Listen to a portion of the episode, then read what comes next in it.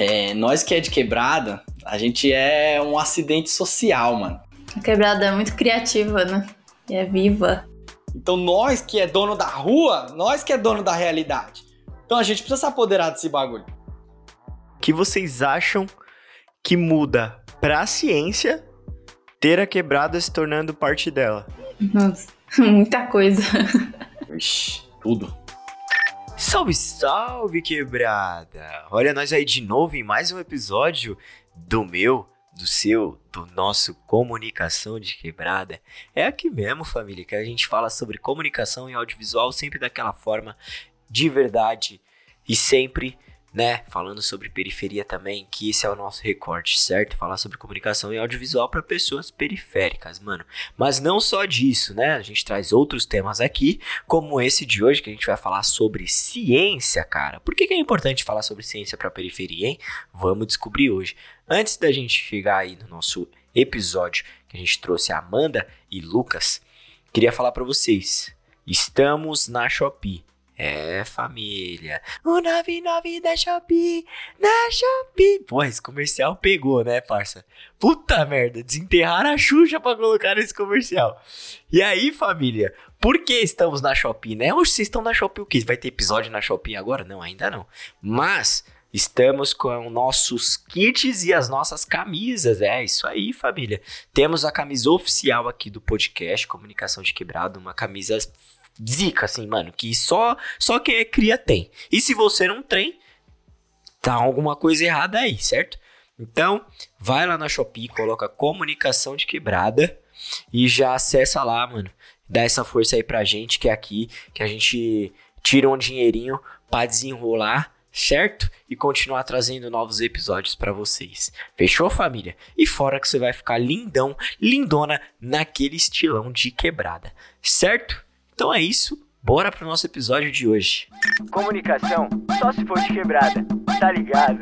Encosta família, só as vivências, muito bate-papo, interação, troca de ideias, conhecimento e no pique de quebrada. Você que tá aí do outro lado é meu convidado também, então chega mais. Que a ciência tá no nosso dia a dia, a gente tá ligado. Mas você já parou para pensar como que a ciência está relacionada com a periferia? Será mesmo que o jovem que está saindo da escola, ele está pensando em fazer ciência? E o que que trabalha uma pessoa que faz divulgação científica? É, família, são vários questionamentos que a gente tem, mas para hoje nós vamos resolver com dois convidados super especiais. Se liga aí. Hoje eu não tenho nem roupa para receber essas duas pessoas maravilhosas aqui no nosso podcast. Primeiro ela, que é a pessoa mais organizada das edições Podosfera. Quem fez a fita tá ligado. Também é bióloga e comunicadora da ciência e informação. Ama a educação e a divulgação científica e atualmente divide seus dias produzindo conteúdos científicos para a internet e editando podcasts. E ele, que além de ser o mais charmoso da podosfera, Eita é biólogo, educador, ilustrador e pai de horta. E também ama ir aí pro meio do mato e da natureza. Eles que vêm direto do Alô Ciência para Comunicação de Quebrada, Amanda Guedes e Lucas Andrade. Sejam bem-vindos. Salve, salve! Obrigada, é um prazer estar aqui no Comunicação de Quebrada. Eu sou Amanda e bora! Da hora, meu queria satisfação aqui em estar com você. É muito bom, mano, estar com você, porque a gente tava num projeto junto aí, da fita, né? E, cara, satisfação demais. É, espero poder contribuir aí e falar alguma coisa relevante. eu não sei se eu tenho. então vambora que esse episódio aqui promete. Mano, pra gente começar aqui, né, eu. Eu acho que a gente deveria falar um pouquinho sobre a ciência é, na escola, assim, tá ligado? É uma parada meio chata, assim, ninguém se interessa. Eu, Aliás, ninguém se interessa, eu falo por mim, assim, tá ligado? E, e os meus amigos, a gente odiava quando tinha aula de biologia, mano. E tipo. É mesmo? É, os cadernos, os livros, tá ligado? É uma parada meio chata, assim. E aí eu queria saber como que vocês escolheram ciência, né? Quando que vocês pararam assim e falaram, cara, eu acho que, que a área da ciência é uma parada aí que legal. Ó, talvez dá pra ganhar dinheiro aí. Como que foi assim pra você, Lucas? É, não foi por dinheiro. Acima de tudo, porque eu paguei Se fosse por dinheiro, eu não ia escolher, tá ligado? É, então. É, mano, pra mim não foi, nunca foi óbvio essa resposta, assim, até hoje não é. Porque eu, quando era pequeno, queria ser veterinário, porque eu gostava de bicho, tá ligado? Só que, conforme fui crescendo, eu sempre desenhei pra caramba, e aí eu, aí eu pensei, mano, se um dia eu for fazer faculdade, eu vou fazer de design, né? Ou design de games, algum bagulho assim. Mas nem tava na perspectiva minha fazer faculdade, assim, sabe? Tipo, queria estudar, mas, mano, é isso aí. E aí eu, eu trampava, comecei a trampar como menor aprendiz, já com 15 anos, e, e aí eu trampava numa empresa que eu tinha que descer, eu era o menino, eu era o office boy de lá, né? Ninguém, pouca gente lembrava meu nome, eu era o menino da caixa. E aí eu buscava jornal para entregar também para todo mundo do escritório, numa empresa farmacêutica. E aí eu descia no. é, Era no centro empresarial, eu descia lá no térreo do centro empresarial para pegar o jornal que vinha da rua lá, né? E tinha um cara que trabalhava lá no térreo do centro empresarial. E esse maluco, ele. Mano, é, sabe uma pessoa que é incrível? Tipo, é uma pessoa muito interessante, assim, sabe? De tanto conteúdo que a pessoa tem. Era esse maluco aí. E ele. E ele conversava comigo todo dia, assim, sobre política, pá, não sei o que lá. E aí um dia eu falei, ele perguntou para mim, e aí, mano, você vai tá terminando aí a escola, né, e tal, você vai fazer faculdade? Aí eu falei, vou, vou fazer de game design. aí ele falou, cara, o que, que você sabe da história do seu do Brasil, por exemplo? Aí eu, mano, O que que tem a ver, né? nada, sei de Pedro Álvares Cabral, sei lá. aí, o que, que você sabe de geopolítica? Mano, sei lá. Aí ele falou, mano, vai fazer um cursinho, vai, pra você aprender. E aí eu entrei no cursinho, assim, não pra entrar em faculdade, mano, mas pra aprender, tá ligado? Eu fiz um cursinho popular, cursinho da Poli ali em Santo Amaro, e eu entrei pra aprender, mano, pra aprender, tá ligado? E, e por ter essa curiosidade e tal, e aí na metade do ano eu já tava apaixonado pela biologia, mano. Porque eu descobri o que, que é uma biologia de verdade, tá ligado? Não é desmerecendo minhas escolas que eu fui, mas assim, é, os professores de biologia não conseguiram passar para mim o que, que é biologia, sabe? Todas as escolas que eu participei, que eu, que eu tive aula, era escola pública, né? Só aqui do, da, do Jardim Poranga, aqui da Zona Sul de São Paulo. E, e eu não consegui. Tipo, eu não tinha empatia por biologia. E depois eu fui entender o que, que era. Para mim, biologia era para falar de doença, de verme, de dengue, tá ligado? E, e só, assim, e era isso. É, então, é, eu comecei a me, me reapaixonar por, pelos seres vivos, tá ligado? Porque é vivo, tá ligado? E aí eu. A minha vontade de estudar biologia a partir disso, assim. Eu queria ver tudo aquilo que eu via no livro, é, que agora eu tava lendo de verdade os livros de biologia. Eu queria ver, presenciar com, meu, com meus próprios olhos, tá ligado? E, e acima de tudo, entender, tá ligado? É, tem até uma frase meio brega da biologia que falam que biólogo é aquele que é a, não quer mais nada da vida a não ser ela mesma. não ama mais nada da vida a não ser ela mesma. Então eu acho que é uma, um amor muito grande por, por tudo que é vivo, mano. E entender e ver e acessar. E você, Amanda, você já tava ciente, assim, bonito. que, que você ia fazer? É, você viu? O cara, o cara filosofando aqui e tal. Nossa, mano, você tá doido. Mas e você, Amandinha, quando você foi, assim, pra... Saiu da, da- do ensino médio, né? Você já falou, mano, eu já sei o que eu vou fazer, ou, tipo, como que foi essa sua experiência? É, comigo já menor, assim, no ensino fundamental, eu já gostava muito, já sabia que eu queria trabalhar com bicho. E sabia que também não era veterinária, porque eu tenho pavor de agulha e sangue, essas coisas. então eu sabia que tinha ali a ver, mas eu descobri, é, realmente confirmei isso no ensino médio, também por influência de uma professora que eu tinha e que eu amava muito. Eu sempre fui essa aluna meio CDF e que gostava muito dos professores, né? Gostava muito da escola. E como me dava bem com essa professora também, foi mais fácil, assim, assimilar algumas coisas de biologia. Mas eu lembro um da- uma das viradas, assim, na minha cabeça, que foi... Eu também estudei em escola pública, né, minha vida inteira, e aí tinha sempre aquela aula, né, na sala de vídeo, aquela sala que tem só uma TVzinha velha Aquela TV lá. de tubo quadrada.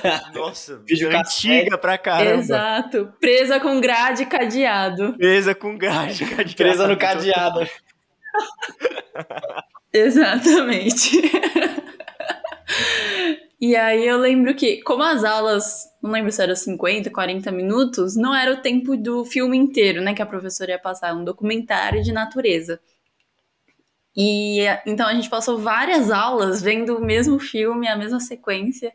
E aí esse documentário mostrava muito sobre a vida marinha, é, esponjas do mar, sobre caranguejo, sei lá o que, toda essa galera do fundo do mar.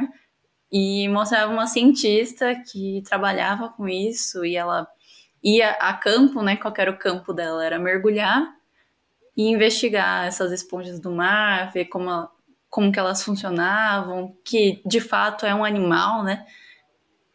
E eu achei incrível. E eu ficava, nossa, é muito legal vir aqui na sala de vídeo assistir isso. Eu queria ser que nem essa mulher que eu tô vendo aí no vídeo e trabalhar mergulhando, achando que a vida do biólogo marinho é isso, né? Vai, vai pra praia. Uhum, escritório é na praia, tô sempre na área. Meu escritório é na praia, eu tô sempre na área, mas eu não sou da não. Meu escritório é na praia, eu tô sempre. Não é bem assim, mas deve ter alguns momentos que é parecido. E aí eu, assim, amei. Pra mim, aquele documentário era, era tudo. Até hoje eu assisto documentário, assim, como um documentário de natureza, né? Tá sempre na minha lista de prioridades de filmes, assim. Ah, quero ver documentários sobre os grandes felinos, sobre, sei lá, animais da América Central. Então é algo que tocou a minha vida lá no passado, me fez entrar na biologia e até hoje é, tem significado para mim. Acho que foi bem nessa época que eu escolhi entrar para ciência.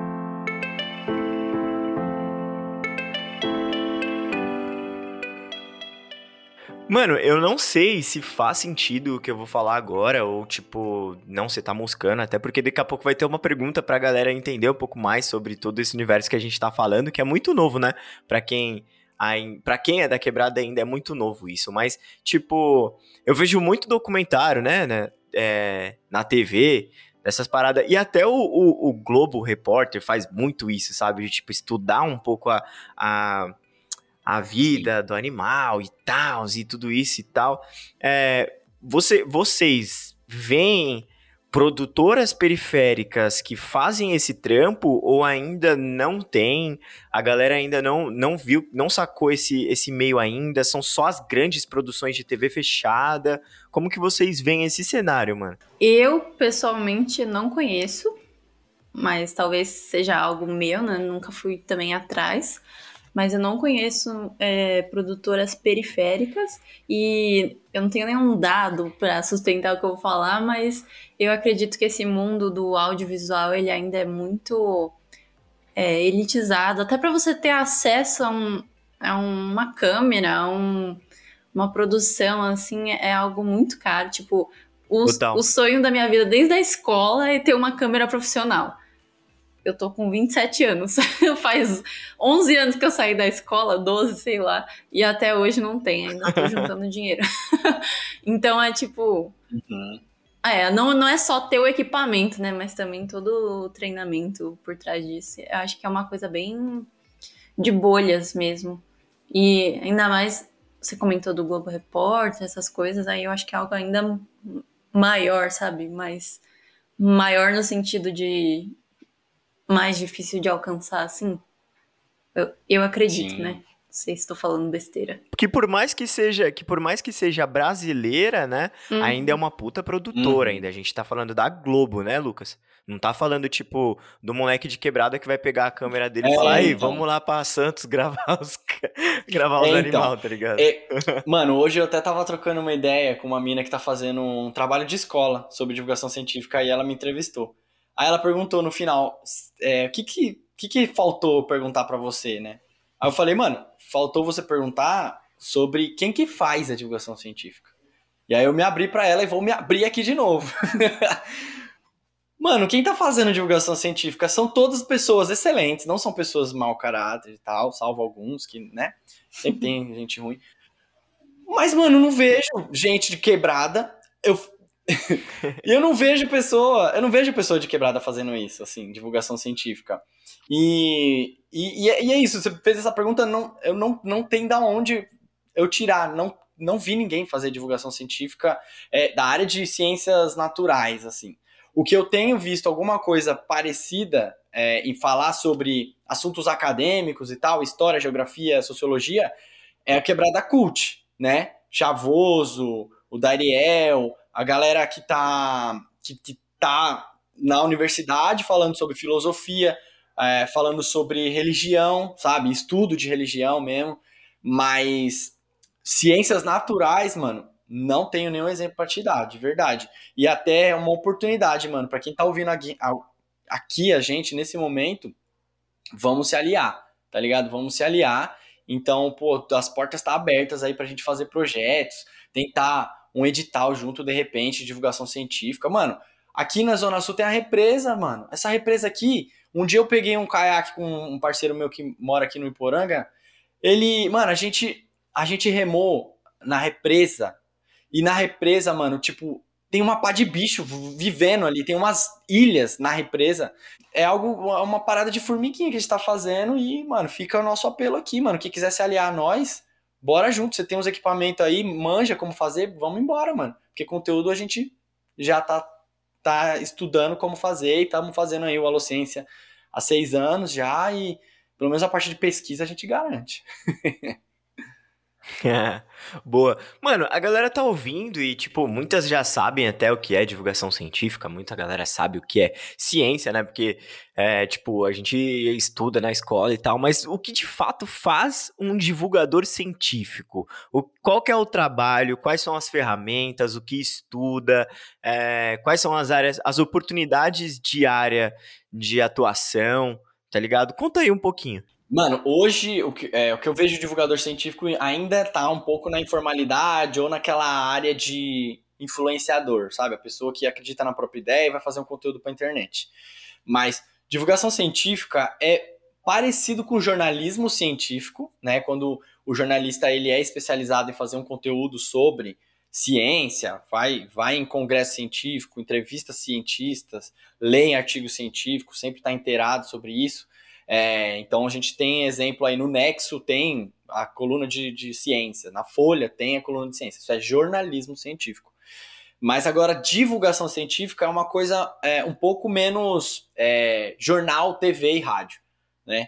É, tudo bem que a divulgação científica pode estar nesses meios, mas são, são maneiras um pouco menos formais de divulgar a ciência. E aí entra YouTube, entra fazer página em, em Instagram, TikTok, podcast, é, é, enfim, usar redes sociais no geral. Tem gente que faz twi Twitter só sobre divulgação científica, sabe? Então, basicamente, divulgação científica mora nesse meio aí. Quadrinhos, por exemplo, é divulgação científica, né? Que tenha conteúdo de, de ciência. É, enfim, teatro, de repente, está dentro disso. E por aí vai. Todas as maneiras que não são mais são tão formais, não tá dentro de um, um jornal formal. Acho que eu diria isso, né, Amanda? É, acho que você descreveu alguns meios, né, por onde a divulgação científica acontece, mas é, não, não tem nenhuma definição fechada aqui, tá? É, em biologia e também na divulgação científica, tudo depende, depende muito do que a gente uhum. vai falar. Mas o que eu, eu, Amanda, assim, entendo como divulgação é como posso dizer, adequar ao contexto, né? Então, por exemplo, tem um conteúdo científico que está lá dentro da academia, né, que a gente chama, que são as universidades, que são os institutos de pesquisa, e como que a gente, entre aspas, transforma aquele conteúdo que normalmente está fechado para aquelas pessoas que trabalham com aquilo, só falam daquilo, como que trazer para um público maior. Acho que esse processo é a divulgação, mas a gente não está falando de uma tradução, né? De, ah, peguei, peguei o que estava lá e traduzi para essa língua aqui. É mais uma coisa de contexto diferente. Então, eu, eu não sei muito bem qual verbo usar nessa, nessa hora, mas é uma. Mas é tipo traduzir. É, eu acho que não diria traduzir, mas adequar bem aos contextos diferentes, às diferentes realidades. E aí entra o, a importância do audiovisual, né? Que são tantas linguagens diferentes que ajudam bastante nesse processo de divulgação. Acho que é isso, não sei se a gente respondeu. é, eu acho que é igual, é igual, tipo, é igual audiovisual, né? A gente tem, tem muitas áreas de atuação e a gente pode fazer bastante coisa diferente, né? Uhum. E até uma delas que, que eu fiz uma vez foi gravar na Fundação Santo André, que é uma universidade que fica aqui, né, em Santo André, que, meio que próximo aqui, né, de casa, já que eu tô no meio do, dos dois, assim. E aí, é, a gente foi lá pra, pra falar, eu fui lá para apresentar o, vi, o vídeo que eles queriam fazer sobre a sobre a, o curso de biologia, tá ligado? E aí lá eles têm um biotério, uhum. mano. E tipo assim, a galera cuida dos animais, tá ligado? Tipo, pega coruja. E aí, tipo, e eu, mano, com o maior medo de pegar um coelho, tá ligado? Assim, eu, eu tipo, coelho, o coelho aqui eu me tremendo, eu falando assim, o curso de biologia, mó medo, tá ligado? E tipo, a galera pegando as, as baratas, as baratas grandona na mão, tá ligado? Mano, e eu fiquei tipo assim, caraca, mano, eu tô aqui, tipo, só quero apresentar meu vídeo e a galera tá, tipo, porra, pegando um rato na mão. Tipo, acontece isso também com vocês? Do tipo, mano, ah, é, é normal, já pega cobra na mão e, tipo, mano, que bagulho doido, velho. É, em alguns casos, sim. É, lá na biologia que a gente estudou, tem um projeto de extensão que chama Estação Biologia. E lá a gente fazia a criação de alguns animais, né, com por exemplo, é peixes nos aquários e tinha um dos mais chamativos era o bicho pau. Não sei se você já viu, Gu, como que é o bicho pau. Parece um galho mesmo. Uhum. Uhum, é. E, cara, é, a gente era todo dia ali pegando, trazendo a comida deles, trocando água, separando cocô de ovo. Naturalzão pra gente. Mas Uhum. é, por ser um inseto, um inseto grande, é, aquelas antenas, né? Muitas vezes as pessoas acham aversivo, assim, mas é um animal totalmente é, inofensivo pra gente, não, não tem como atacar, etc. Então era muito tranquilo a gente ficar manipulando, claro, né? Com, com devido respeito ao animal, obviamente, mas. Uhum, sem estressar o bicho, É. sem beijar o bicho, Sim, sem lamber o bicho, como muito divulgador da ciência faz aí, né? É, né? Que, ah, que sirvam as carapuças aí.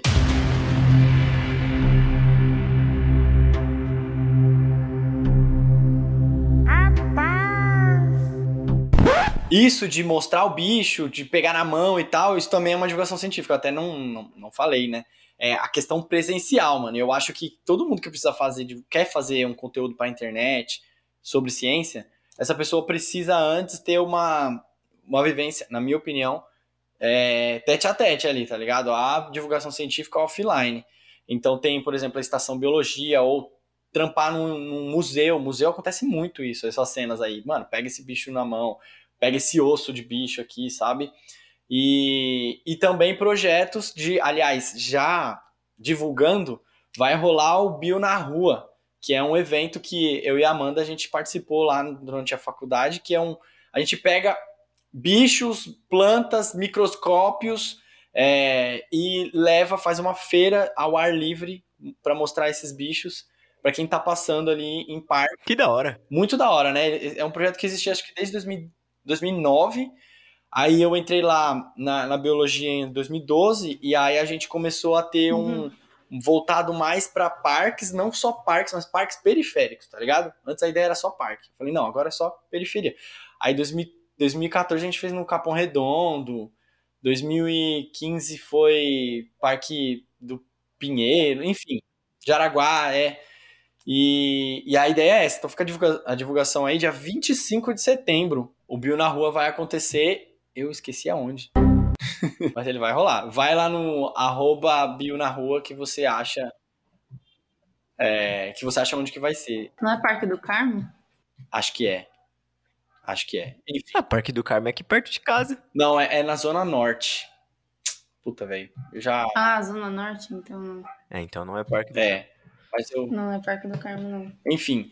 Isso é uma divulgação científica, sabe? Então, só a pessoa ter o ganho afetivo de, mano, de gostar do bicho, de não ter medo, de entender por que, que é importante aquele bicho, sabe?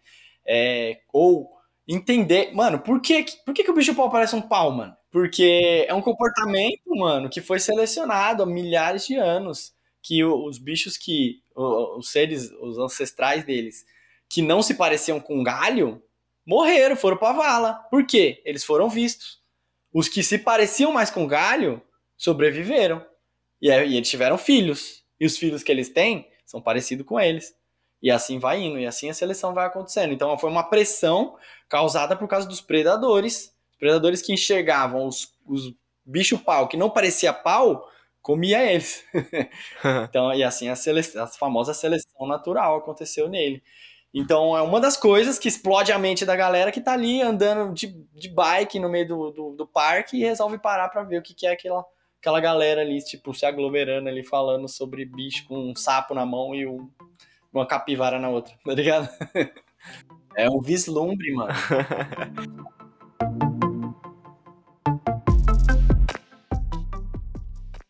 É muito doido isso que você falou, né? Tipo, da gente descobrindo essas paradas por meio da divulgação científica. E aí me veio até aqui na mente uma parada que eu e o Lucas estava até comentando, né? E a gente falou aqui em off. É, sobre, sobre a mina, né? Que tava lá na, na universidade, olhou é, uma parada lá pelo, pelo microscópio, né? E aí, tipo, se emocionou assim, do tipo, cara, que, que legal que eu tô na, na faculdade, que é. massa que eu tô tendo essa oportunidade e tal. E isso me lembrou até a época que eu comecei, que eu fiz faculdade, né? Que eu comecei na universidade e, e nós correria como sempre, a minha a minha faculdade fica no mesmo prédio que a Rádio Rock e eu ouvia bastante, tá ligado? Muito por conta do meu tio, né? É mesmo. E aí, tipo, eu, mano, vou subir lá, tá ligado? No horário do intervalo eu subi lá, entrei, não tinha ninguém e tava a mina lá, tá ligado? E aí eu fiquei olhando aquilo assim, a mina conversando comigo, eu olhando pra ela assim, ela falou: Você tá bem? Aí eu falei, caramba, mano, nunca. Eu falei, falei isso pra ela, nunca imaginei que ia estar tá aqui, assim, tipo, mano, estudando e numa rádio que eu acho muito da hora, sabe? E aí, tipo, me lembrou muito isso quando, quando veio na mente, assim. É, mas antes disso também tem um caminho longo, né? Tipo, pô, entrar na faculdade, é, pô, mano, coisa que a gente consegue aos poucos, tá ligado? E, e, é difícil pra caramba, até se firmar na faculdade. E aí eu queria falar, é, perguntar para você, Amanda, como que foi esse caminho para você até chegar na universidade, né? Como que, como que foi isso para você, assim? Porque é muito difícil, velho. É uma fase tensa, né? Depois que a gente já passou, a gente olha. até diminui um pouco, né? Com o sofrimento que foi depois que a gente já passou por tudo isso. Mas eu lembro que. Primeiro, assim, eu nem sabia o que, que era faculdade, o que, que era FUVEST, né? Que é o vestibular que a gente faz para poder entrar na USP. Eu não, conhecia a palavra Enem, a palavra vestibular, USP, eu não sabia o que era USP quando eu estava na escola. E eu estudei na Zona Oeste, que é a mesma região que a USP tá lá, sabe? Vai a pé, praticamente. É. Né? E eu lembro que entraram na, na, minha sala uma vez e perguntaram quem vai fazer Enem. E eu não levantei a mão. Eu sabia lá o que era Enem. E aí a minha amiga falou, levanta a mão. Eu falei, não, eu não sei o que, que é. Ela, você não quer fazer faculdade? Eu, ah, faculdade eu quero. É isso? E aí eu lembro que foram as diretoras e coordenadoras da minha escola que me inscreveram no Enem. Senão eu não teria feito a prova. Eu não ia conhecer esse mecanismo aí Caramba, de entrar que doido. na faculdade. E aí, no terceiro ano, eu não passei, né? Obviamente. é, mas aí eu entrei pro cursinho em, no ano seguinte é, do término da escola, fiz um ano de cursinho e eu queria muito, muito entrar na USP, mas fiz, claro, outros vestibulares, tipo é, da Unesp, e fiz o Enem também, para tentar outras faculdades. Mas deu certo, consegui passar para a segunda fase da FUVEST, né, do vestibular, por um ponto. Então, tem aquela nota de corte, né, de quantas questões você, você tem que acertar para determinado curso. Se eu não me engano, nessa época, para biologia era 52 e eu acertei 53 questões, assim, foi no, na raspa, no sufoco. Caramba, foi na uhum. foi no pelinho do sapo. Aí, ó, já que nós tá falando de biologia. foi. E aí passei na, na primeira fase, né? Depois tem a dupla, é, o duplo sofrimento, que é a segunda fase. E aí eu lembro que eu tava muito nervosa, porque ia ter física e química, que eram. Química eu até gostava, assim, mas física eu nunca me dei bem. E foi aquela chance, né? E aí eu não passei na primeira chamada, não passei na segunda, e aí passei na terceira, ufa, consegui entrar. Só que eu acho que foi nessa época que começou uma coisa que eu nem sabia nomear, mas que agora acho que muitas pessoas conhecem e já ouviram esse nome, que é a síndrome da impostora, né? Quando eu passei na USP, depois de várias chamadas, né, na terceira, eu falei, não, só pode ser um engano. Porque quem me avisou que eu passei foi minha amiga, né? Eu já tinha É desistido mentira. de olhar as listas, porque eu falei, ah, não passei, vou focar no próximo vestibular. E aí ela me ligou e falou parabéns, não sei o quê, e aí eu fui ver, meu nome tava lá, e eu pensei, não, só pode ser um engano, deve ser outra pessoa. E aí eu lembro que os veteranos me acharam no Facebook, enfim, eles ad- adicionam, conversando. E eu falei, não, só pode estar errado, só vou acreditar quando eu me matricular e tal. E mesmo quando eu me matriculei, eu continuei sem acreditar. É, foram os piores meses do começo da faculdade, porque é uma realidade completamente diferente. A USP é cheia de alunos completamente muito ricos, né? Uma diferença que eu nem sabia o que era riqueza, fui descobrir dentro da USP. E a primeira semana de aula, assim, Caramba. foi terrível. Eu, eu não comia, não dormia. Eu tive que. é, foi minha primeira consulta no psicólogo na vida. Foi por causa da USP. Mas depois, nada como fazer amigos, né? Amigos te ajudam. Paga minha terapia. É, paga minha terapia, USP. Além de é difícil de entrar, é difícil de continuar, mas deu certo. É, depois a- ela se tornou minha segunda casa, né? O lugar onde eu mais passava as horas do meu dia. E eu fiz muitos amigos, conheci muitas coisas, conheci lugares que eu não conheceria sem a USP, sem a faculdade, né? E, enfim, foi isso. foi difícil entrar, foi sofrido. E depois que a gente entrou, a gente começou a dar aula em cursinho popular, porque tinha muito isso na cabeça, né? Tenho esse, tenho esse dever como um estudante de uma instituição pública e eu também quero que a vida das pessoas seja mais fácil do que foi a nossa para entrar aqui. É, espero que tenha funcionado, pelo menos com os alunos que a gente teve. A gente teve três alunos e os três passaram em faculdade, né? Lá da São Remo, mano. Sim. Daqui, lá do lado da USP, sim. mano. São os queridos. Que da hora, mano. Eu queria comentar uma coisa que a Amanda falou. Ela falou que foi por pouco, né, a chance dela. Mano, imagina se ela não tivesse vivido essa cena aí da amiga dela que falou: Ah, você quer passar na faculdade? Sabe? Por causa de uma fala na vida dela. Sabe? Tipo, se não tivesse essa fala, talvez ela estaria em outro pico, outro lugar, sabe? Nunca acessaria esse sonho que sequer ela sabia que tinha, tá ligado? Então eu vejo que é uma trilha estreita em meia selva triste, como disse o Mano Brown parece que a, a- a nossa. A gente tem possibilidades, a gente que vem da quebrada, a gente tem possibilidades sim de ir pra universidade ou seguir nosso sonho. Mas é uma trilha muito estreita, mano. A ponto de, se tivesse uma pedrinha, nós capota, tá ligado? Tem um amigo meu, o, o Lucas, ele inclusive. é, ele, ele fez cursinho comigo também, ele era carteiro enquanto estudava no cursinho, e aí ele. Hoje ele tá, mano, no doutorado, tá ligado? Lá na, na biologia, na ecologia. E ele fala, mano, é, nós que é de quebrada, a gente é um acidente social, mano. Que entrou na faculdade é um acidente social.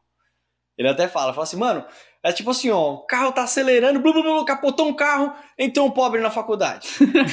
tá ligado? É improvável. É, é improvável a gente estar aqui, principalmente na época que a gente tava, né? É, é muito provável a gente estar aqui, mano. Então, é, a gente precisa se apegar a isso e lembrar que, assim, é, é muito frágil o nosso caminho, mano. Por, por muito pouco que a gente não, não chegou nisso, velho. Sabe? E, e eu não quero chegar na universidade e falar assim, ah, estude e passa, sabe? Fa- Faça que Ah, nem eu. nossa. Porque a gente teve uma série de coisas que acabou levando a gente. Não quero fazer o discurso do vencedor, que, ah, se eu conseguir, todo mundo consegue. Não, tá ligado? É, não, não existe. Tá ligado? Foi um acidente. Uhum. Teve esforço, esforço pra caralho, lógico, sabe? E não só Mano. nosso, né? Das nossas famílias também. Tipo, pra eu entrar no Sim. cursinho, quanto que minha Total. mãe não ralou. Sim, sim.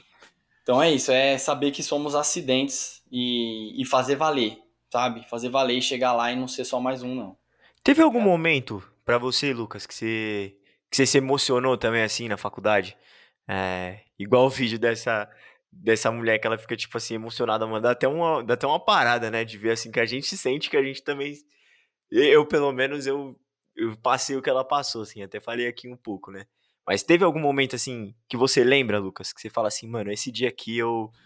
Porra, foi muito especial, tá ligado? Mano, vários, né? Mas teve um que eu me identifiquei com esse, com esse vídeo dessa moça aí, né? Pra quem não viu esse vídeo, viralizou aí no, no, no Instagram, que é de uma mulher, deve ter lá seus 30 anos, 40, ela vendo pela primeira vez um microscópio, né? É, eu acho que uma lupa, no caso, que ela tava vendo, e, e vendo uma formiga, né? E aí ela olhava pro microscópio, pra lupa, assim, olhava e, e chorava, sabe? Chorava muito. E eu lembrei muito da primeira vez que eu vi no microscópio também, mano. É, é bizarro, velho. É bizarro, porque era numa aula que a gente tinha de seres vivos microscópicos, resumidamente. E aí, na primeira aula prática que a gente teve, a gente foi pro laboratório de lá. E aí ela dá um. É um potinho, mano, um vidrinho, sabe? Vidrinho pequenininho, parecendo aqueles pininhos, sabe? Pininho de, de cocaína. Aquilo ali. É, Aliás, é um pininho que pra mim eu só conhecia como pino de cocaína. E na escola, na faculdade, eu descobri que chama Eppendorf o nome daquilo, sabe? Enfim, é muito louco. E, e aí, a, aí a professora bota lá um, um liquidinho e fala, ó, bota aí no, no microscópio. E você bota, mano, é um, é um mundo inteiro tá acontecendo ali dentro num cuspinho, velho. Uma gota. Tá ligado? Aí você tirou numa gota, sabe? E aí você, você olha, mano, aí eu comecei a, tipo, lacrimejar muito, assim, aí eu ficava, caralho, mano, foi muito igual aquela cena. Eu fiquei, mano, caralho, que louco, velho. Nossa, tá... aí tem uns bichos que chama blefarisma, que ele é rosa, mano, ele se mexe, assim, parece uma meba do, Ma- do Majin Buu, assim, tá ligado?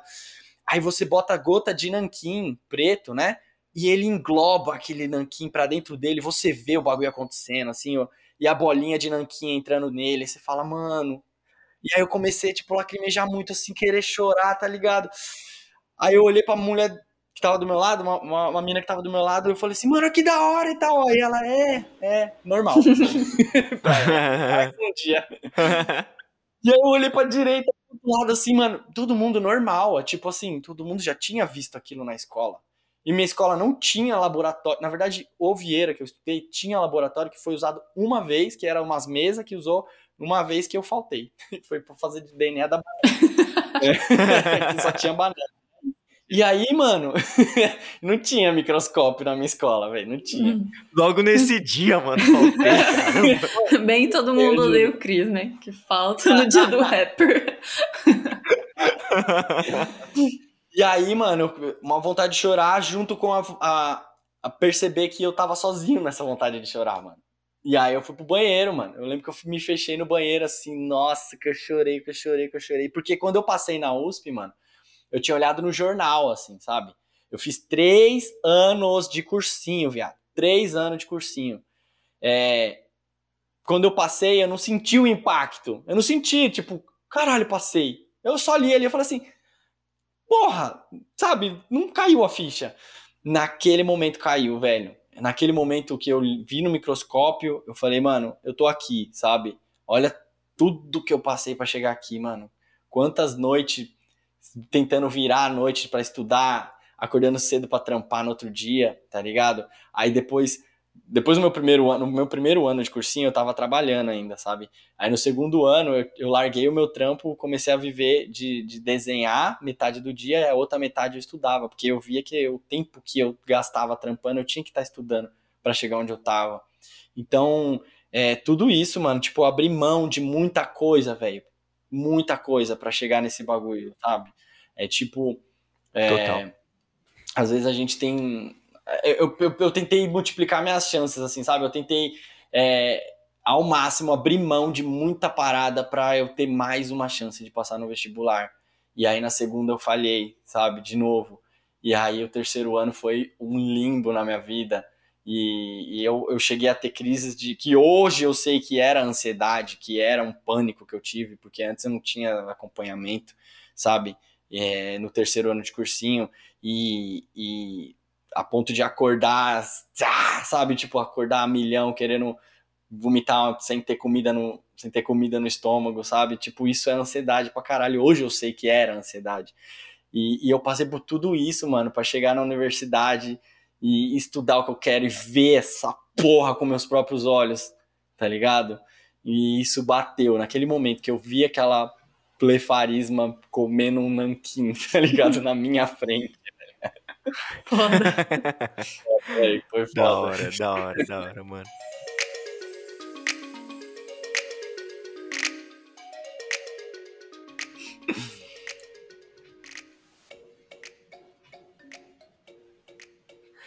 Agora, agora a gente vai pro nosso quadro Manda o Papo, que a galera manda aí perguntas, né? Pra vocês. Então vamos lá pra primeira. Manda o papo. Ó, o Lucas mandou assim: como vocês enxergam o ensino da ciência e da biologia no ensino público? Bom, o que eu vou falar tem relação com o que eu tive, né? Que faz muito tempo, não tenho como falar com propriedade como tá o ensino atual, né? Minha, minhas últimas vivências com o ensino público foram nos meus estágios de licenciatura, isso já faz três anos por aí. Mas é, depois de ter me formado, depois de ter visto tanta coisa, eu sinto que é, a biologia, a ciência tem uma infinidade de, de possibilidades, de, de atividades que a gente pode abordar, de não sei, de, de temas, e eu acredito que isso é pouco explorado, mas eu não, não culpo os professores também, porque eu sei quão sucateada é a, a o ensino público, né? Então eu acho que é, da minha experiência como estudante, da minha experiência como professora nesses estágios, eu sinto que a gente mata a curiosidade das crianças, dos adolescentes e a gente perde chances ali no caminho. Talvez a gente perca é, grandes cientistas, é, grandes biólogos, grandes físicos, grandes químicos e químicas é, nesse, nesse caminho. Talvez por essa falta de incentivo, falta de possibilidades e até, gente, falta de equipamentos básicos, assim, falta de um, um treinamento maior para lidar com, com essas questões científicas, porque a ciência não é só os resultados da ciência, né, mas também os processos, como que que, que a ciência tem a ver com, com racismo, o que, que a ciência tem a ver com com as mulheres, o que, que a ciência tem a ver com as drogas, que são questões que passam a nossa vida, atravessam. Então, a ciência atravessa a gente e atravessa várias questões sociais do nosso dia a dia. E eu sinto que, assim, do meu ponto de vista, na escola que eu estudei, há muito tempo atrás, e nas que eu vivenciei durante a faculdade, falta. Eu sinto que eu, a palavra é falta existe ali um campo para ser trabalhado, mas que falta por N motivos, né? E acho que é isso. Lucas? Queria complementar isso que, como eu vejo também, né? Faz, faz tempo que eu, que eu saí da, do ensino, assim, né? De alguma, de certa forma. Né, desde a pandemia. Então, não faz tanto tempo assim. Mas eu vejo que professores de biologia da escola pública de ciências no geral são mano, guerreiros que não deveriam ser, tá ligado? Uns já estão vencidos, tá ligado? Uns já estão lá só por estar, mano. E não, não culpa essa galera, sabe? Que, mano, vou lá fazer meu papel, tá minha aula, é aula dada, tá ligado? Quem pegou, pegou, quem não pegou, é isso, sabe? É, e outros que acreditam pra caralho, e a maioria são jovens, sabe? Outros que ainda estão no pique de, mano, eu conheci um professor que ele foi aluno lá da biologia também, veio do Capão Redondo, o, R, o RF, né? O apelido dele, o nome dele é Pedro, e ele e ele voltou pro Capão para dar aula de biologia no Capão. E mano, a aula dele é uma obra de arte, viado. Ele dá aula no Céu Capão Redondo. Eu não sei se ele dá ainda, acho que ele dá. É, foi emocionante ver a aula dele, mano, porque ele pegava, dava um jeito de dar aula sobre célula fazendo uma pizza, tá ligado? Não é tipo desenha a célula. Então, ele pega um disco de pizza pra, e dá um para cada aluno e fala, ó, azeitonas. O que são azeitonas? Parece com o que da célula? Aí, ribossomos. A, o, o tomate parece com é, complexo de Golgi. E assim vai indo. E vários sabores, cada sabor é uma estrutura da célula. Os alunos montam suas pizzas, tá ligado? Vão, na, vão na, no refeitório da escola, fazem a pizza e a aula termina em pizza, tá ligado? Mas claro, os alunos precisam tirar, botar uma plaquinha, fazer um desenho, né? fazer um mínimo relatório sobre isso. E, mano, o maluco fez isso no céu, tá ligado? No céu Capão Redondo. Muita coisa ele deve ter tirado do próprio bolso, não sei se ele conseguiu reembolso disso. Mas pensa num cara que, mano, ele foi além do X e garganta, tá ligado? É, e, e é, é, por causa dele, mano. Não é porque ele tá ganhando mais, não tá ganhando extra, não tá tendo um incentivo necessário. É porque ele tá com a fé, mano, de que muitos moleque ali vai ser que nem ele. Vai sair de lá e vai pra USP, tá ligado? Vai ir pra uma faculdade melhor, vai se apaixonar por isso. Vai ver sentido na vida. Uhum. Então, é, eu acho que o ideal era, era ele ter um incentivo, mas é isso. Por isso que eu chamo de guerreiro, que não deveria ser, mano. Só complementando, é, eu penso também no ensino, não só porque a gente quer formar, ai, novos biólogos, novos cientistas, novos sei lá o quê, mas também formar pessoas que entendam, que compreendam a ciência, porque olha como a ciência impacta a nossa vida. A gente está saindo vivo de uma pandemia que matou um monte de gente. Tipo, o, o, entendi, o conhecimento, ele é urgente, ele é uma demanda da sociedade. A gente tem que saber isso para sobreviver. E tem outras, óbvio, tem outras questões várias onde a ciência está, como eu falei, que ela atravessa as nossas vidas, mas eu queria só levantar esse ponto de que não necessariamente a gente tem que ter um bom ensino só para formar bons biólogos, sei lá o que, futuros biólogos, mas pessoas que entendam a ciência, que não sejam enganados por charlatões, que saibam diferenciar o que é ciência do que é pseudociência. E isso vai desde do, sei lá, da compra do seu shampoo que fala que tem sei lá o que, que vai melhorar o seu cabelo e sei lá o que. Tem DNA. Que pode. É, que tem DNA vegetal e sei lá o que. Enfim. E não tem? É. Olha os caras. Tem, tem, claro. Ou, ou, até tem, mas o que, que isso muda, né? Você pega uma planta, você bagaça, tem DNA lá na, na planta, cara. É. Mas enfim, é da gente também saber é, entender a ciência, né? Já que, como o Lucas tinha falado, ciência é cultura, ciência é sociedade, ela faz parte da nossa vida. Então, é bom que a gente entenda ela também. É, é, divulgar a ciência, mano, é um ato de democratizar, velho. É de democracia, sabe? De dar né, de, de acesso que foi negado. Da hora. A próxima pergunta veio da Gabi Longo. Ela falou assim: o que vocês acham que muda para a ciência ter a quebrada se tornando parte dela? Nossa, muita coisa. Tudo. muita coisa, mano. É, mano, assim, atualmente, quando eu entrei, na época que eu entrei na USP, é, era 60 pessoas na minha sala. E aí o professor perguntou: quem é que veio de escola pública? Era eu e mais dois que levantou, tá ligado? É, por aí. Dois, cinco, por aí. É, e hoje, eu tava vendo os dados hoje, mano, tá? 51,7% das pessoas é, que entrou na USP em 2021 foi de escola pública, tá ligado? Então a maioria foi de escola pública. Mas ainda assim são pessoas que tá numa renda alta, porque 70% dessas pessoas ganham mais do que 5 salários mínimos. é foda, né? Tipo, ainda assim, beleza, a quebrada tá chegando lá aos poucos. Isso veio, por que, que eu tô falando isso? Isso veio com uma política que hoje faz 10 anos. Esse ano faz 10 anos. Que é a política de cotas, tá ligado?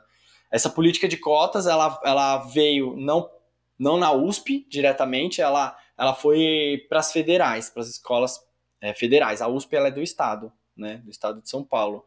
E aí você vê as escolas federais hoje, mano, ela tá muito na frente da USP nesse sentido. Tem muito mais pessoa preta, tem muito mais pessoas vindo de periferia, muito mais preto, pardo, indígena, tá ligado?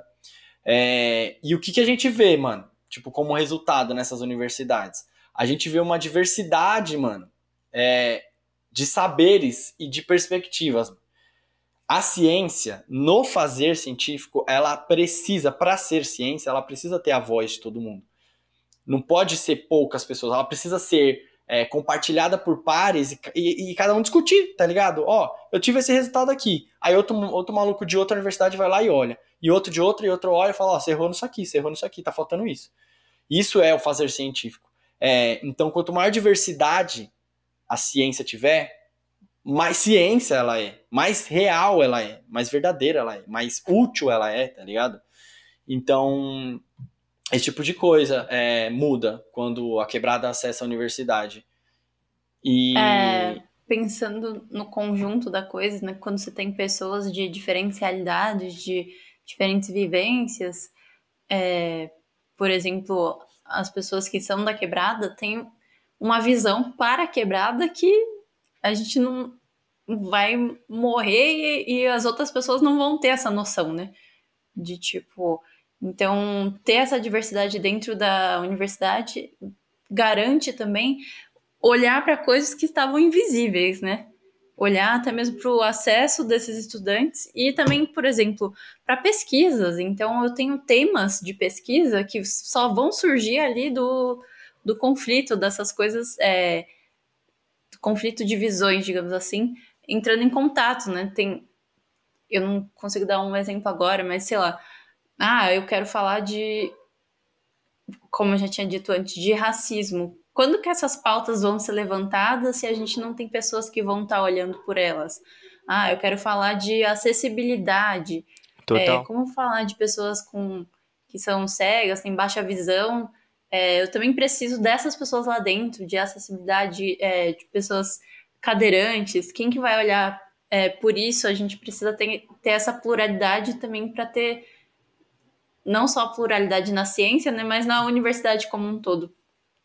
E conseguir resolver coisas que talvez sem essas pessoas lá nem seriam questões, né? Como a gente vê muitas vezes.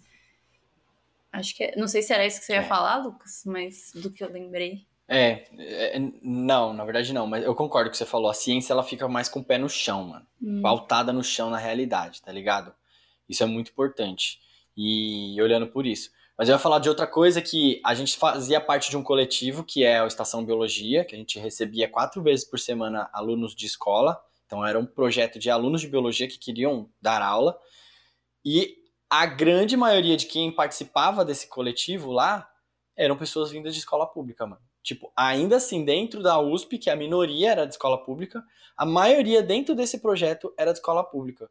Ou seja, quem vem de escola pública e entra na universidade, ela sente a vontade, mano, de comunicar aquela ciência, de educar, tá ligado? Então a gente, quem ganha também é a educação. De passar adiante, né? Sim, mano. É muito louco, Gu. É, é, eu, pego, eu pegava um trem todo dia, mano, demorava uma hora e meia para chegar na, na universidade, parecia que eu tava carregando ali a minha passagem para outro mundo, mano. E aí, no mesmo dia eu vivia isso e vivia, vivia a quebrada e vivia um universo onde as pessoas eram intelectualizadas, passarinho cantando, ar, rua arborizada e o caralho, sabe? No mesmo dia. E divulgar a ciência e educar para mim foi um ato de sobrevivência para aquilo fazer sentido para minha vida. Mano, eu precisava conversar com alguém sobre aquilo que eu tava aprendendo na faculdade, sabe? Educar para mim foi isso, eu precisava fazer sentido, porque para mim parecia que eu tava vivendo em dois mundos diferentes, mano. Total. Tá ligado? Nossa última pergunta veio da Simone. Ela falou: Eu amo o podcast Alô Ciência e vocês são muito legais. Como que é para vocês produzirem o um podcast? É maravilhoso. Mentira, não é maravilhoso, não. Difícil. é, agora com vocês.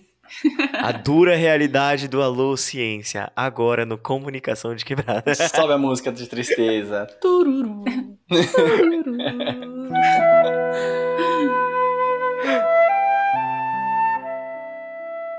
É tão difícil produzir o Alociência que quando você está trabalhando tanto, não tem nem tempo de produzir o Alociência. É. Essa, essa é a realidade não só do Alociência, mas de vários projetos de divulgação científica, né? A gente vai tirando dinheiro do nosso bolso, do tempo que não existe, do, do conhecimento que a gente nem tem, mas vai atrás e vai descobrindo para tentar fazer o negócio acontecer. Mas, Lucas, fala algo mais positivo aí. Mano, o Alô Ciência pra mim é quando eu vou dormir e falar, mano, o que eu tô fazendo alguma coisa de bom, de útil pra alguém? Eu não sei, só correndo atrás da minha sobrevivência. Eu lembro do Alô Ciência e também de outras paradas, né? Por exemplo, a fita. Então é, é fazer sentido para toda essa trajetória que eu fiz, tá ligado? O Alô Ciência, ele é a continuação de tudo isso. Se não fosse ele, hoje eu estaria falando, mano, pra que, que eu fiz tudo isso? Tá ligado? é, então, me, me faz sentido é, para eu continuar em contato com a universidade e, e, e, fazendo essa, essa junção, sabe, mano? Eu falei para você agora que eu vivia em dois mundos, né, quando eu tava na, na, na biologia. É, e é muito louco, antes de entrar na biologia, eu me sentia muito estranho, porque no meu bairro, na minha família, não tinha ninguém, velho, que entrou numa universidade pública, que nem fez faculdade muitas vezes. É, então, para o pessoal da minha família, da minha rua, eu era o vagabundo que estudava, que queria estudar, né, enquanto eu estava fazendo o cursinho. Já fui chamado de vagabundo, porque eu, tava, eu estudava a maioria dos meus dias, tá ligado? É, e, e aí. Por que, que você não tá trabalhando? É, tá ligado? Por que você não tá trabalhando, sabe? E aí, fazer as pessoas entenderem que você quer esse sonho é eu me sentia um estranho, tá ligado? Um estranho. Poucas pessoas me, me apoiou desde o começo, tá ligado? Tipo, minha mãe, minha avó, tá ligado? E minha avó, ela morreu dois meses antes de eu passar na universidade. Olha que foda isso, né, mano? Isso daí é muito triste, mas enfim. E, e aí, eu, pra mim, eu me sentia um estranho, tá ligado? Aí eu falei, não, quando eu chegar na, na, na, universidade eu vou me sentir à vontade, porque lá todo mundo, né, tem o mesmo amor que eu. E cheguei lá na faculdade eu era um maluco que via de quebrada, tá ligado? Não fazia para mim sentido também esse universo. É, é, eu amava, amo biologia, mas ainda assim eu, sabe, não era a mesma, mesma realidade que eu tinha com as pessoas. Então eu fui da ponte para lá para me sentir para deixar de se sentir estranho aqui, eu fui para lá, eu também me senti estranho. Eu sou um forasteiro do, da ponte para lá, da ponte para cá, quem sou eu? Tá ligado? E aí, no fim da, das contas, eu acho que eu sou a ponte. Eu faço parte, um bloquinho dessa ponte. Não sou sozinho, jamais. Então, esse é, esse é, o, é o meu lugar nisso. E o Alociência é esse, esse lugar que eu tô há seis anos construindo.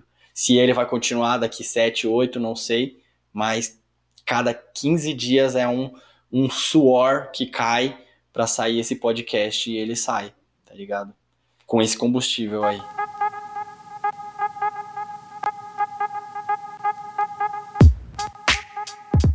Mano, valeu todo mundo aí que mandou pergunta pra gente.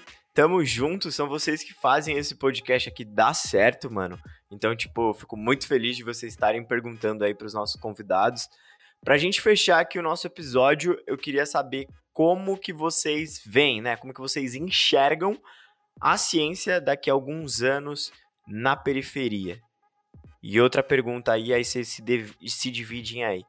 É, qual seria o cenário ideal? A, a, minha visão ela é mais otimista é, em relação à ciência daqui a uns anos e na periferia, porque acredito que tem, sei lá, tem esses caminhos aí pra gente trilhar, tem gente com vontade, né? Porque é o que a gente falou, são seis anos, assim, a gente na nossa bolha, nossos, nossa equipe falando só do Holociência, né? Mas tem um monte de gente por aí que também tá tentando, tá ralando, tá divulgando é, nas suas universidades, nas, nas escolas, etc.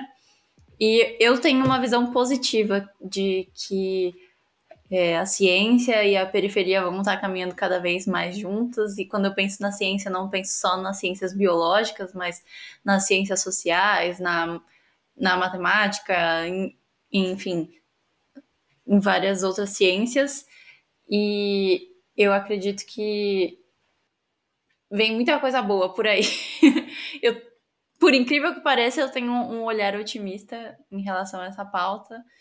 E eu acho que, é, como o Lucas falou, esses dados de entrada na, na universidade pública, é, isso são é o resultado de anos, né, de esforço de anos, e eu sei que a gente não vai parar, que a gente quer mais e a gente merece mais, então eu acho que as coisas vão ser boas. não sei em quanto tempo, mas eu, eu sei que tem muita gente boa trabalhando para isso. Enfim. Acho que esse é meio que o ideal, né? Não sei se é realmente que vai ser, mas eu tô esperançosa.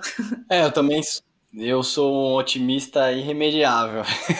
Pode acontecer a desgraça que for, eu sempre tô pra frente, assim, pensando em, mano, vai melhorar, vai vir. E, mas eu boto fé mesmo, mano. Boto fé mesmo que é, eu acho que a, a, a rua, mano, a rua é a realidade, tá ligado? Eu acho que quem é rua pra caralho é quem vive a realidade.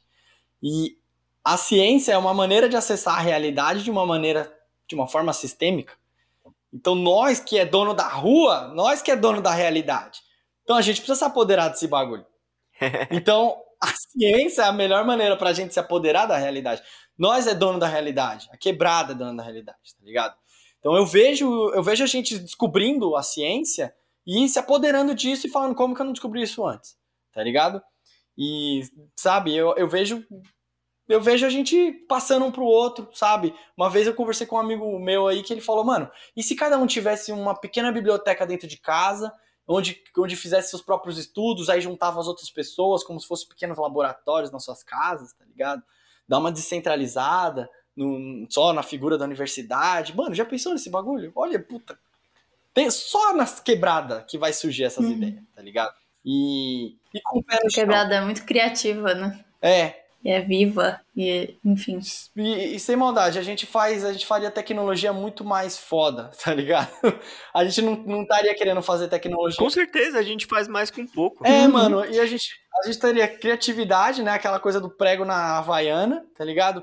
E também a gente olharia e falaria assim, mano, pra onde tá indo a ciência? Pra fazer porra de bomba, pra fugir do, do, do planeta Terra que a gente tá destruindo, pra ir morar em Marte que tá destruído, tá ligado? É isso que a gente quer, mano? Morar em outro planeta que nem dá pra viver, sendo que a vida tá rolando aqui pra caralho, tá ligado? Enfim, mil brisa. Eu acho que a gente faz o negócio da nossa maneira, de uma maneira bonita, criativa, e, e a gente tem que se apoderar da ciência, mano, e vai vir, vai vir. da hora, mano. Isso é um projeto igual de vocês que vai fazer essa chama arder daqui a alguns anos também, que já tá fazendo agora, mano. Então, ó, gratidão a vocês dois que participaram aí, aceitaram estar aqui no nosso podcast hoje. Sou muito grato por vocês, vocês estão ligados que, pô, mano, até pra, até pra quem eu falei isso no, no primeiro episódio, na, na retornada, né, na, na retomada do, do, do, Comunicação de Quebrada, que a fita foi o que, o que salvou, assim, porque eu tava bem assim, pô, mano, acho que não vou fazer mais, tô trampando demais, tô fazendo isso, tô fazendo aquilo. E aí, quando eu participei da fita, né, que, que é esse coletivo que fala sobre podcast, que, que mostra o caminho, cara, eu assim, voltei e falei, cara, é isso mesmo, tá ligado? Então tudo que a gente tá falando aqui hoje, eu tô tipo assim, mano, gratidão demais. Vocês fazem um trabalho muito legal, não só no Alociência, mas na fita e nos projetos de vocês aí, né? É... Então, cara, obrigado por vocês terem aceito, tamo junto. E vamos, vamos que Obrigada vamos. Obrigada por ter chamado a gente. Eu que agradeço, mano. Posso só reforçar? Bill na rua, dia 25 de setembro, Parque Ayanguera, Zona Norte. Firmeza? Todo mundo lá vai estar o dia inteiro, tudo de graça, 0800. Vários animais, microscópios, insetos, plantas. Só, só chegar, mano. É isso. E obrigado, Gu. Tamo junto. Amanda Lucas. Amanda Lucas, ó, claro. Amanda ah. Lucas que vai estar lá também. é, vão estar lá também. Demorou? Tamo junto. Obrigado. E é isso, gente. Obrigada. É isso, gente. Tamo junto. Não sai daí que ainda tem mais um pouquinho de podcast aqui. Trazer um recado para vocês. É nóis. Oxe, você já vai sair do episódio sendo que a gente tem recado final, cara? Calma, relaxa. Ó, Vou passar uma visão aqui chave, família. Nossos episódios narrativos estarão de volta a partir do próximo mês. É isso mesmo, olha só. Episódios narrativos são episódios muito legais, cara. Eu gosto muito de gravar. E a gente já lançou um aqui chamado. É... Caraca, bugou agora. Mas é. A história da comunicação, lembra aí? Calma aí, calma lá. a história da comunicação, mano, onde a gente vai falando um pouquinho sobre os primórdios, onde que surgiu a comunicação, como que a comunicação foi se transformando aí ao longo dos anos. Então, se você ainda não ouviu o nosso episódio narrativo, já aproveita aí que já tá nesse episódio aqui, já vai pro outro, cara. Beleza? A gente vai falar, ó, sobre a história do funk. Então, se liga que esse episódio tá demais, mano. A gente já tá aí na produção dele e tenho certeza que vocês vão curtir, certo?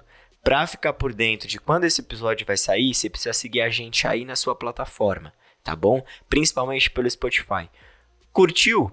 O nosso episódio, também dá cinco estrelas pra gente, mano. E não esquece de seguir a gente também lá no Instagram, arroba comunicação de quebrada.